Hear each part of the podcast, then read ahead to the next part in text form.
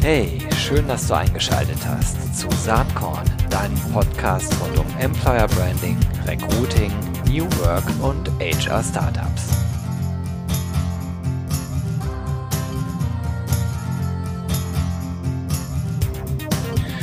Jo, liebe Freunde des Employer Brandings, Personalmarketings und Recruitings. Heute sind wir live hier beim RC Lab in Köln zum Thema Digital Recruiting. Und ich hocke hier in einem, äh, äh, in einer, in der Mitte eines Stuhlkreises. Das ist fast ein bisschen wie in der Schule früher.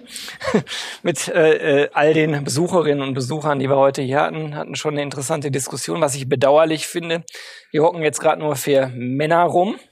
Das war definitiv anders geplant, aber die Gesundheit hat uns leider einen Strich durch die Rechnung gemacht und wir haben improvisiert. Das Thema ist äh, Digital Recruiting zwischen handgemacht und vollautomatisiert und zu meiner Rechten, äh, da sitzt der Philipp Aschmann, der ist bei Aldi Nord für Talent Acquisition zuständig und meine erste Frage geht Richtung Philipp.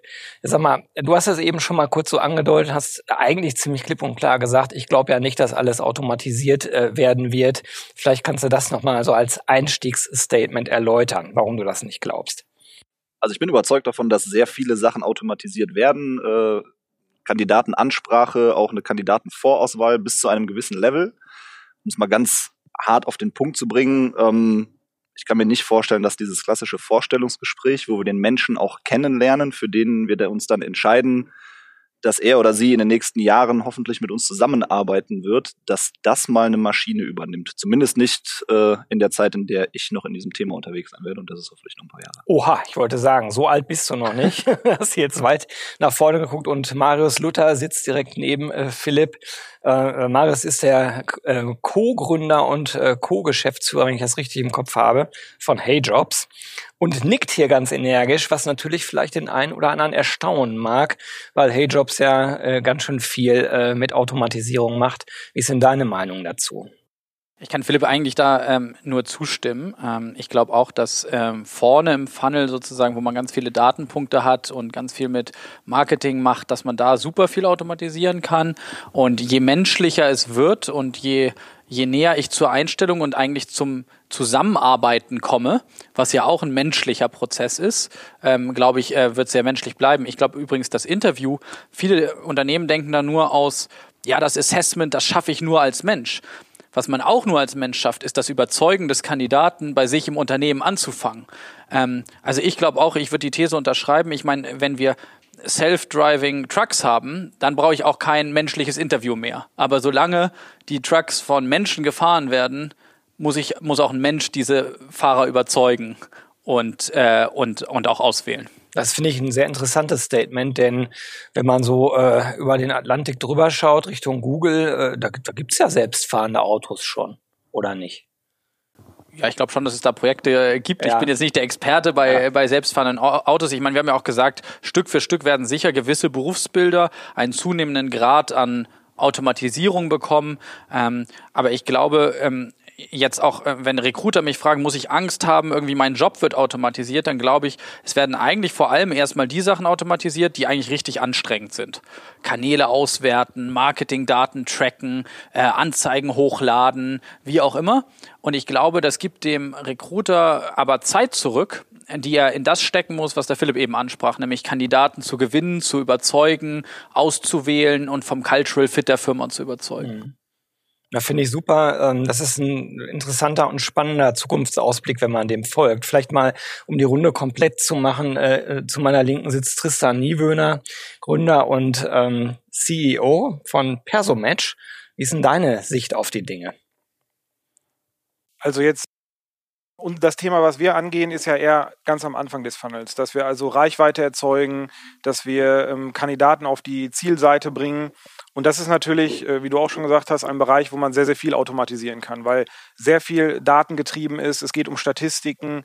Man muss ähm, einfach viel auswerten. Man muss das Verhalten der Kandidaten auf der Zielseite genau analysieren und kann man natürlich automatisieren. Und das wird auch automatisiert. Und da ist auch eine, ein Computer immer besser als ein Mensch, der einfach viel, viel mehr in kürzerer Zeit eben bearbeiten kann. Ich glaube, das ist äh, eigentlich das Geheimnis äh, oder äh, der, der zentrale Punkt. Ähm, das hat ähm, Marius eben auch schon gut gesagt. Es kommt auf die Datenmengen an eigentlich. Und da, wo die Datenmengen sehr, sehr groß sind, ist auch Automatisierung nicht nur möglich, sondern sehr sinnvoll. Vielleicht kannst du kurz nochmal zu Hey Jobs was sagen. Du hast eben echt beeindruckende Zahlen genannt, wie viel Daten ihr da inzwischen analysiert und, und habt. Ja, genau. Also ich glaube, ähm, das, das Stichwort künstliche Intelligenz, Machine Learning funktioniert nur auf sehr, sehr großen Datensätzen und, und die passieren typischerweise ähm, im, im Bereich Marketing eher als im Bereich Assessment, was ein sehr, sehr individueller ähm, äh, Prozess ist. Ich glaube auch, es wäre gar nicht so, da, da gehe ich jetzt ein bisschen vielleicht äh, ins, ins Ethische rein, es wäre gar nicht so gut, wenn man Machine Learning nutzen würde, um Assessment zu machen, ähm, weil das würde eigentlich Vorurteile verstärken.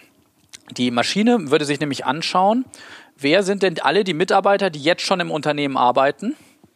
Und dann würde es im Assessment versuchen, ähnliche Mitarbeiter zu gewinnen. Das führt natürlich dazu, wenn das Unternehmen zum Beispiel jetzt 90 Prozent männlich ist, dass die Maschine lernt, oh, Männer sind besonders gut, die lasse ich durch. Das ist heißt, ja das Amazon, glaube ich, passiert. Genau, das ist genau Amazon passiert. Das ist genau das Gegenteil von Diversity. Bei Diversity muss ich eigentlich versuchen, aktiv dagegen zu arbeiten. Und deswegen, glaube ich, ähm, braucht es da gerade im Auswahlverfahren extrem viel Menschlichkeit. Ähm, nichtsdestotrotz macht es natürlich vorne Sinn, die richtigen Leute anzusprechen. Also die, die meinen Top-Performern vielleicht ähneln, ähm, aber eher die als die, die einfach meinen Mitarbeitern ähneln. Hat das nicht auch eine äh, große, ähm, großen Zusammenhang mit der Zielgruppe an Personen, die ich für bestimmte Berufsbilder suche? Ähm, will sagen, du hast äh, das Beispiel äh, gebracht äh, bei ATU, der Reifenwechsler. Ähm, der ist vielleicht äh, über äh, diese Art von Vorgehen äh, mit Machine Learning ganz gut auswählbar, weil äh, die Komplexität an der Stelle nicht so hoch ist. Ja, genau. Also ähm, ich glaube halt, je mehr Menschen in Frage kommen für eine Stelle, desto mehr kann eine Maschine machen, weil desto größer sind wieder die Daten. Wenn es, ähm, ich mag immer die Kunden, die sagen, hier ist eine Stelle, da gibt es wahrscheinlich zehn Personen, die in Deutschland darauf passen nutzt doch da mal eure Technologie, um die zehn Menschen zu finden. Ja, herzlichen Glückwunsch. Und da sage ich immer, das, das ist genau der Teil, den Technologie nicht schafft. Dann musst du irgendwie versuchen rauszufinden, wer sind diese zehn Menschen und die anrufen oder einladen oder zum Abendessen äh, einladen, was auch immer ähm, da eine geeignete Recruiting-Aktivität ist. Interessant. Philipp, ähm, du hast äh, ja ganz, ganz spannende Herausforderungen bei Aldi Nord. Äh, wir sprachen eben darüber, ähm, dass insbesondere ein großer, äh, eine große Differenzierung ist zwischen den Stellen, die ihr im Headquarter zu besetzen habt, versus den Stellen, die in den ganzen zahlreichen Aldi Nord Filialen zu besetzen sind. Äh, habt ihr da unterschiedliche Recruiting-Strategien am Start? Wie geht ihr da vor?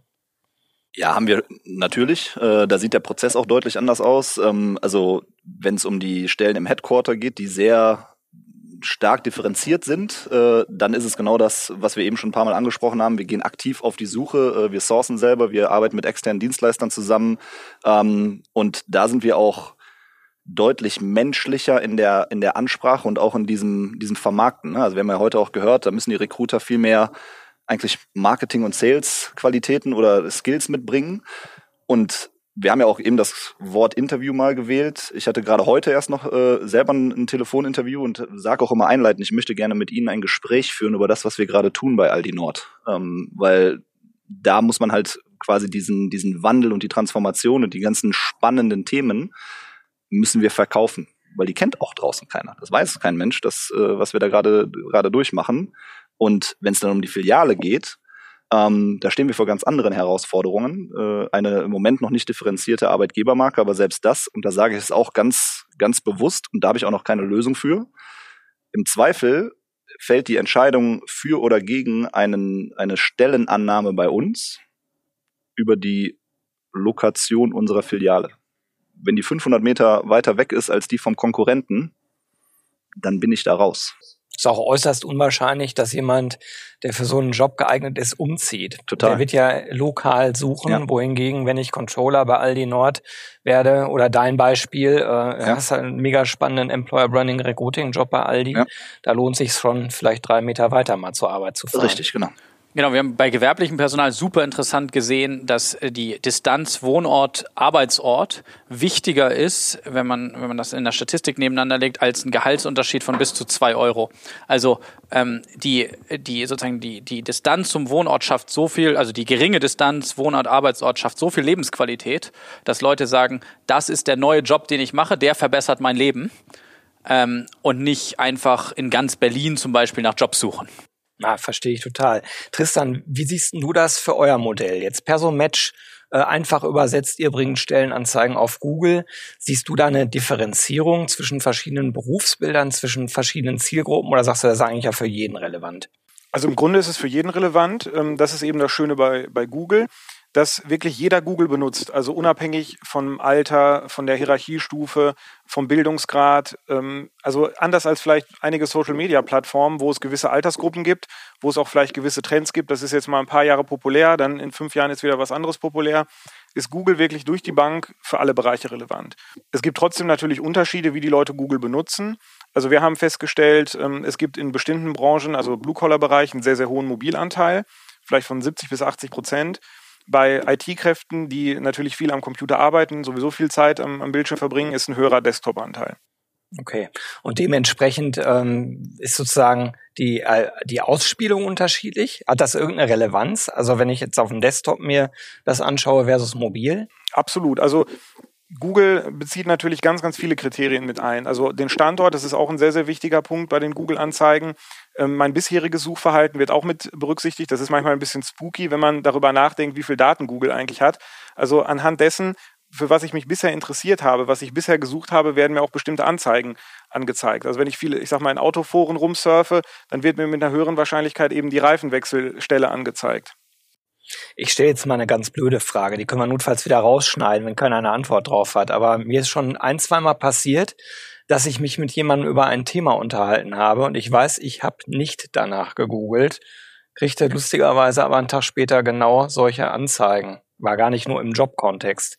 Also glaubt hier jemand, dass da ein Zusammenhang besteht? Marius schüttelt den Kopf. Ja, ich habe die, die, diese Theorie gibt's, die ja. hat sich auch im Internet schon öfter verbreitet. Ich glaube, in den allermeisten Fällen haben die Leute halt schon doch irgendwas getan und sei es nur länger als normal über eine Anzeige gescrollt, was schon ein Indikator sein könnte, dass du daran interessiert bist. Ja, also ich glaube, früher war es so, man musste wirklich auf der Webseite sein und irgendwas in den Warenkorb legen, damit man irgendwie verfolgt wurde von diesen Anzeigen. Mittlerweile sind die Signale da, glaube ich, deutlich subtiler geworden, aber ob die jetzt zuhören oder nicht, weiß ich auch nicht.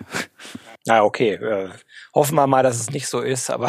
aber wer weiß, das würde unsere Recruiting-Probleme deutlich vereinfachen, wenn ich das wüsste und äh, oder ich gründe ein eigenes Startup, das nur noch Siri nutzt als naja, äh, da glaube ich ja ohnehin, dass wir sehr, sehr zeitnah dahin kommen, dass Voice äh, im Recruiting-Kontext eine massive Rolle spielen wird. Äh, bin ich eigentlich felsenfest von überzeugt. Wie ist denn da eure Meinung zu? Also ich denke, generell ist es so, das sehen wir in allen Bereichen, natürlich auch im Bewerbungsprozess oder bei der Suche, dass es immer einfacher werden muss. Zum einen, weil die Leute natürlich gewohnt sind, es ist einfach, online ein Buch zu bestellen. Es wird immer einfacher, irgendwo Formulare anzufordern, auszufüllen und natürlich auch, weil eben sich das Kräfteverhältnis verschiebt. Also immer mehr Arbeitgeber gehen weg vom Anschreiben, einfach nur noch eine Checkbox setzen, eine Telefonnummer eingeben und das setzt sich immer weiter fort. Es wird immer einfacher werden. Lass uns da mal ein bisschen rumspinnen. Vielleicht habt ihr ja irgendwelche Zukunftsideen. Philipp hat eben schon gesagt, wäre ja cool, könnten wir ja ganz anders äh, vorgehen. Aber äh, gibt es irgendwelche Zukunftsszenarien, die ihr konkret im Kopf habt, was das für Recruiting bedeuten könnte? Wenn man einfach mal jetzt spinnt und sagt, was ist in fünf Jahren wohl möglich? Also ich glaube, was bei Voice, wenn man jetzt so an Alexa denkt, was, was man vielleicht kennt, was man zu Hause hat, was da natürlich passiert ist, ich habe nicht mehr wahrscheinlich eine Suchergebnisseite von 30 Jobs untereinander sondern wahrscheinlich könnte es dahin gehen, dass Alexa sagt, hier, ich habe einen neuen Job für dich und der ist da und der ist 500 Meter näher als dein bisheriger Job an da, wo du wohnst. Und die Grundlage dafür ist aber ein Matching, ein Matching zwischen passenden Jobs und, und, und Personen. Und dazu brauchst du wieder relativ viele Daten auf beiden Seiten. Aber ich glaube, es könnte dazu gehen, ähm, dass nicht mehr der Bewerber so viel sucht und browst und durchklickt, sondern dass ihm mehr empfohlen wird, sozusagen. Cool. Da vorne ist eine Frage.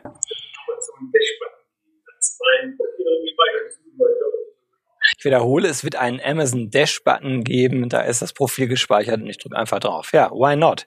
So ohnehin ja sowas, Amazon äh, vielleicht bin ich da falsch informiert oder habe mich nicht genug drum gekümmert, äh, findet jetzt in unserem Kontext gar nicht so statt. Wäre aber doch naheliegend, dass auch die in, in so eine Richtung irgendwann gehen, weil die, die haben auch unglaublich viele Daten. Aber Philipp wollte noch was sagen. Ja, also eine, eine Überlegung, die ich schon öfter mal getätigt habe oder die ich auch gar nicht für so absurd halte, ist, dass wenn man so eine Funktionalität wie Google Assistant, also ne, Voice-Assistenten nimmt, der für mich äh, in den USA ja, glaube ich, auch schon Friseurtermine und sowas vereinfacht oder vereinbart, wäre für uns eine Riesenvereinfachung im Recruiting-Prozess, weil wir so unfassbar viel Zeit damit verbringen, Ne? Wir wollen ein persönliches Interview äh, führen, diese Termine dafür zu koordinieren. Also wenn ich als aus Recruiting-Sicht so einen Assistant einsetzen könnte, das wäre, glaube ich, behaupte ich jetzt mal auch für jeden Kandidaten, wenn es noch nicht mal merkt, äh, vollkommen okay, mit einem Roboter zu telefonieren, um den passenden Interviewslot äh, zu definieren, weil das bei den Recruitern gleichzeitig wieder sehr viel mehr Zeit für ihren eigentlichen Marketing- und Sales-Job äh, freispült, weil im Moment sitzen die da und verbringen 20 Prozent ihrer Zeit damit, Kandidaten hinterher zu telefonieren. Ja. Jetzt flippt Jo Dirks aus, wenn er zuhört, ähm, weil äh, dann ist ja naheliegend, dass über Stimmerkennung direkt auch auf das Profil, die Persönlichkeit, die Kompetenzen und Skills des Kandidaten rückgeschlossen wird.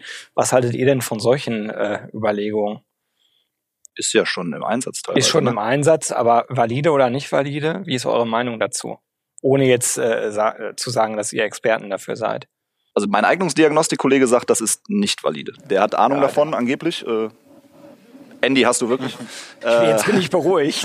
genau. Äh, und er sagte, äh, das ist für ihn äh, die moderne Variante des typografischen Gutachtens, was früher mal erstellt mhm. wurde und äh, ja. daher wenig valide oder halt auch ethisch zu zweifeln, ob das irgendwie. Ja. Wie seht ihr das Thema ähm, zum Beispiel äh, Chatbots? Also die, wenn sie intelligent genug sind und eben über Sprache, Terminvergaben oder andere Interaktionen es geht hier gerade nochmal um das Thema Interaktion. Frage aus dem Publikum. Ähm, Stichwort Chatbots. Wie seht ihr das, Tristan? Also ich denke, das ist eine sehr, sehr große Vereinfachung. Wir haben uns auch schon mal am Rande so ein bisschen damit beschäftigt.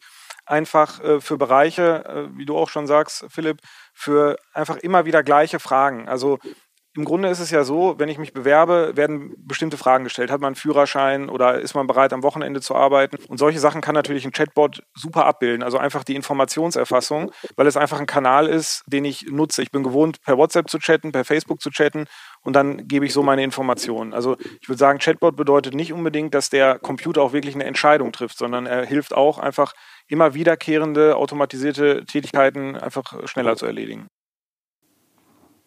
Ich bin bei dem Interface-Chatbot immer ein bisschen skeptisch. Ich sage euch wieso, weil ganz oft ähm, setzt sich die Best Practice zuerst im ganz normalen Konsumentenmarkt durch, bevor sie ins Recruiting kommt. Was ich damit meine ist, ähm, schon seit zehn Jahren buchen wir Flüge online oder machen Online-Performance-Marketing.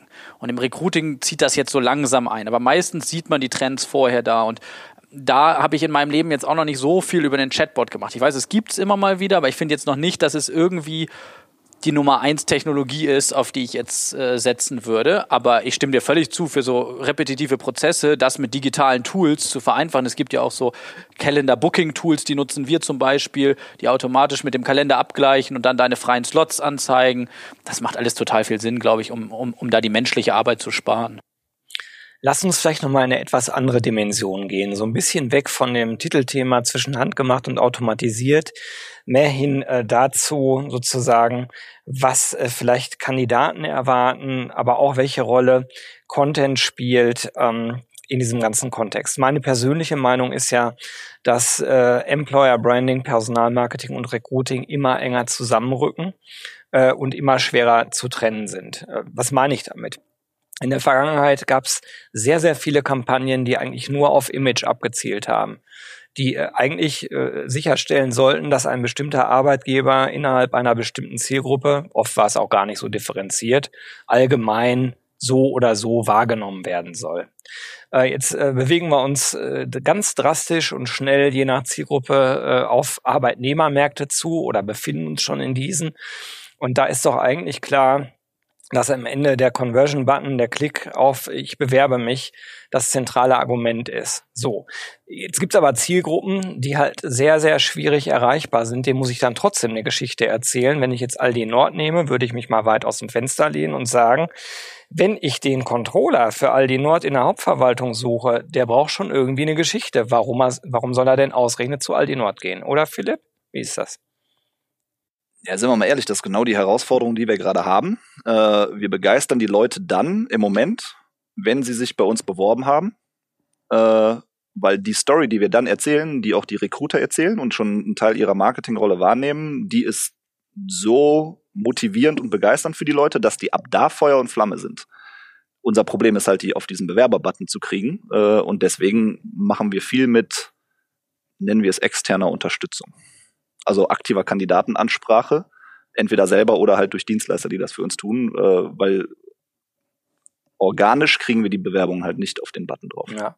Wie ist das bei euch, äh, Marius? Ihr seid ja nun, äh, ihr seid ein Tech-Unternehmen, so muss man das beschreiben. Spielt Content, Inhalt eigentlich überhaupt noch eine Rolle für, aus deiner Sicht? Jetzt, jetzt habt ihr Zielgruppen, das sind ja hauptsächlich, ähm, das sind ja hauptsächlich Blue-Collar-Geschichten. Ähm, da ist das vielleicht ein bisschen anders. Ich meine, ich denke gerade auch an uns selber. Wir versuchen mhm. ja auch ähm, selber nicht Blue Collar zu gewinnen, ja. sondern irgendwie die absolut besten Account Manager, die besten ITler, die besten ja. Data Scientists. Und da haben wir natürlich die, genau die gleichen Herausforderungen. Die sind hart umkämpft und äh, die brauchen irgendwie eine Geschichte. Ich glaube, Geschichte ist das eine. Das andere, das wurde vorhin auch schon genannt, ist Stichwort Transparenz. Kununu wirklich ein guter Arbeitgeber sein. Ich glaube, Geschichten haben vor zehn Jahren noch deutlich länger gehalten Mittlerweile schauen die Leute halt, wie ist denn das da wirklich? Ja, das, also. Und das hatte Philipp ja auch angesprochen, dass du auch ein bisschen den Kulturwandel brauchst, weil du kannst nicht nur eine Geschichte erzählen und dann kommen die Leute rein zum ersten Arbeitstag und sehen, das ist alles ganz anders. So. Das ist super, dass wir an dem Punkt in der Diskussion gelandet sind. Da wollte ich nämlich genau hin.